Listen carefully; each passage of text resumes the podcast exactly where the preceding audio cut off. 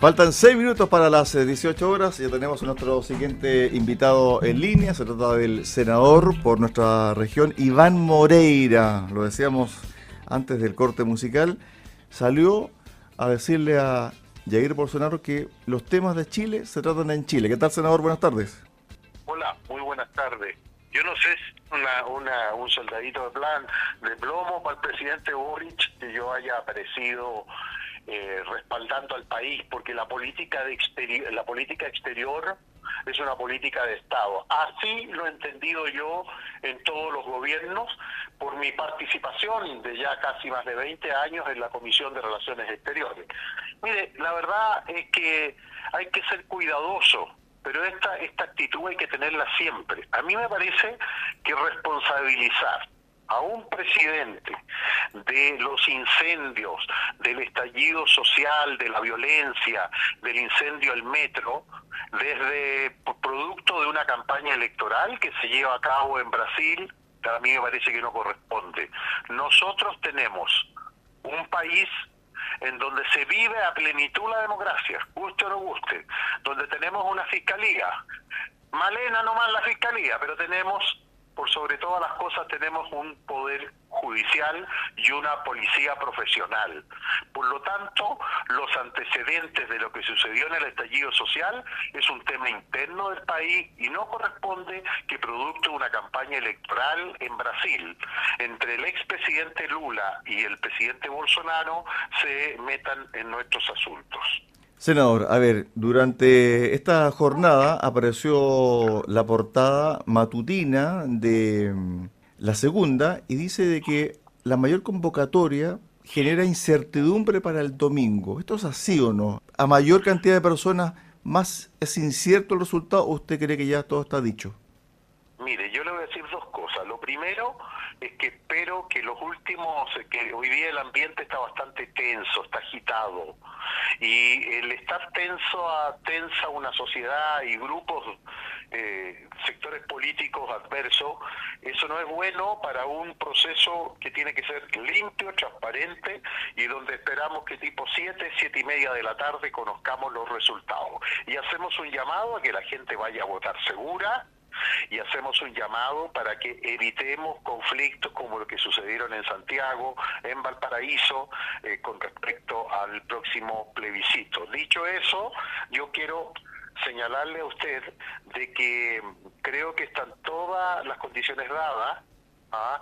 eh, con respecto al próximo plebiscito. Y además que el gobierno, por lo que uno escucha al gobierno, como que el gobierno no, no ha asegurado el triunfo del rechazo. ¿Y por qué lo asegurado? Porque el gobierno ya tiene un plan B.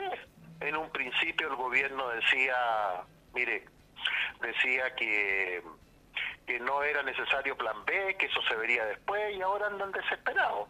Bueno, yo creo que las elecciones eh, son el 4 de, de, septiembre y ahí vamos a hacer, vamos a saber lo que soberanamente el pueblo de Chile decidió.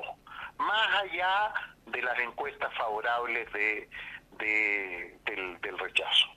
Dice la segunda, alta participación eleva incertidumbre del resultado.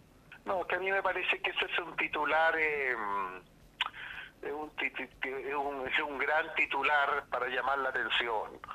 Mire, yo creo que los chilenos tienen clarito cómo van a votar. Los que votan por el apruebo y los que votan por el rechazo. Y aquí lo que tiene que tener claridad la ciudadanía es que nosotros como centro derecha, como oposición, tenemos un compromiso con el país, porque escuchamos cuando los chilenos dijeron en un 80% los que fueron a votar que querían una nueva constitución. Y se farreó la convención constituyente. Se transformaron en talibanes de hacer una constitución que lo único que hace es dividir a todos los chilenos. No es una constitución ni siquiera cuerda, es una constitución aberrante la que escribieron. Ahora bien, nosotros escuchamos el llamado, va a haber una nueva constitución, A partir del 5 de septiembre nos pondremos de acuerdo cómo se va a escribir esa nueva constitución. Nosotros tenemos un compromiso de que la constitución del 80, que es la constitución de Lagos también, porque la reformó, yo diría que esa constitución ya cumplió un ciclo. Para algunos pensamos que fue importante en la historia de los últimos 30 años de nuestro país, donde Chile creció. Para otros es la constitución de la dictadura o del gobierno militar, como sea. Lo importante es que la constitución que nos rige hoy día ya cumplió su objetivo. Y como cumplió su objetivo, ahora vendrá una nueva constitución y existe un compromiso. Y, y yo, yo, yo lo he dicho en todas partes. Mira, yo lo he dicho en todas partes y lo voy a repetir. Si es que, hipotéticamente, por mucho que lo reconozca el gobierno y que lo digan las encuestas, gana el, rechazo, mire, el que va a ganar, más allá de la derrota del gobierno, el que va a ganar es el país, porque salvamos Chile. Pero, pero no lo salvó Chile la centro derecha o la oposición, sino que todos los chilenos.